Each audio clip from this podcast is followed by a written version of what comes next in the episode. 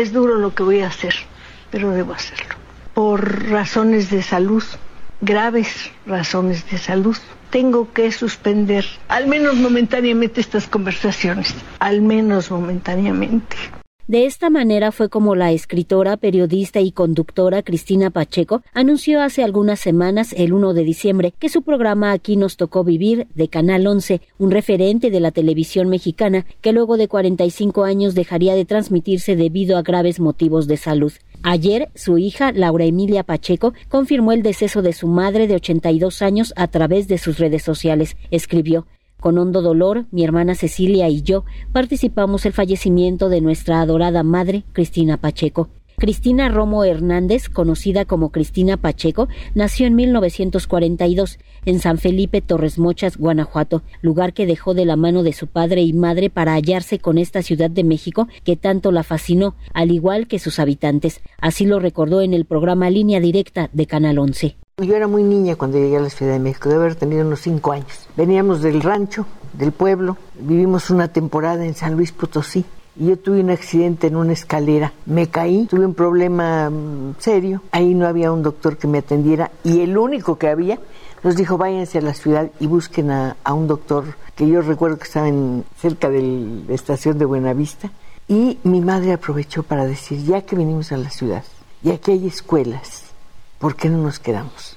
Entonces mi papá pues como que lo dudaba un poco, él era campesino, no le parecía muy acertado, un hombre inteligentísimo, por cierto, a quien quiero y quise mucho. Y regresamos al, al pueblo un tiempo, pero mi mamá dijo, no, vámonos, vámonos definitivamente. Entonces vinimos aquí con nada, con una caja con algunas pertenencias Cristina Pacheco estudió letras españolas en la Facultad de Filosofía y Letras de la UNAM. Con su programa Aquí nos tocó vivir en Canal 11 y su columna Mar de Historias, publicada por más de tres décadas en el periódico La Jornada, dio voz a los personajes de la Ciudad de México que nunca eran escuchados.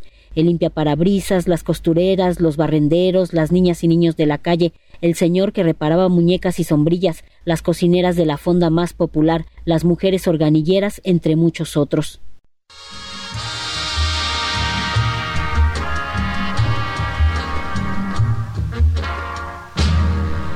Una mañana en el Zócalo, soleada, es maravilloso. Nos trae recuerdos, experiencias nuevas, nos permite encuentros inolvidables y desde luego la embellecen el sonido de las campanas y por supuesto el del organillo.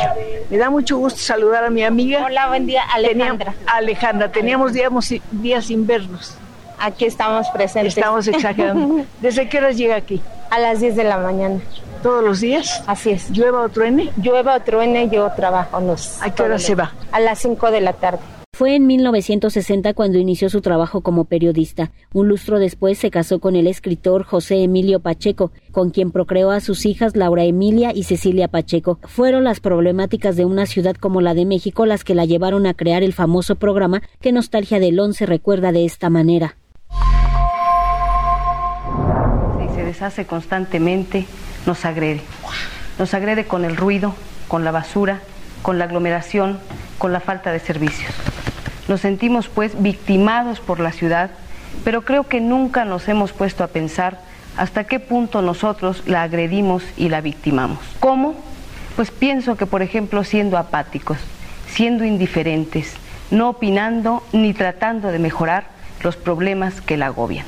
En este programa, como ha dicho mi compañero José Priani, intentaremos establecer un buen registro de esos problemas y ofrecer a ustedes, a través también de sus opiniones, Cristina Pacheco colaboró en numerosos periódicos, La Jornada, El Universal, Uno más Uno, Excelsior, entre otros. Son innumerables las historias que Cristina Pacheco llevó a la pantalla. Algunas de ellas se quedaron para siempre en la mente del espectador.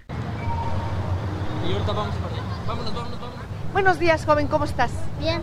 ¿Cuál es tu nombre? José Alberto Pérez Zavala. José Alberto, dame la mano.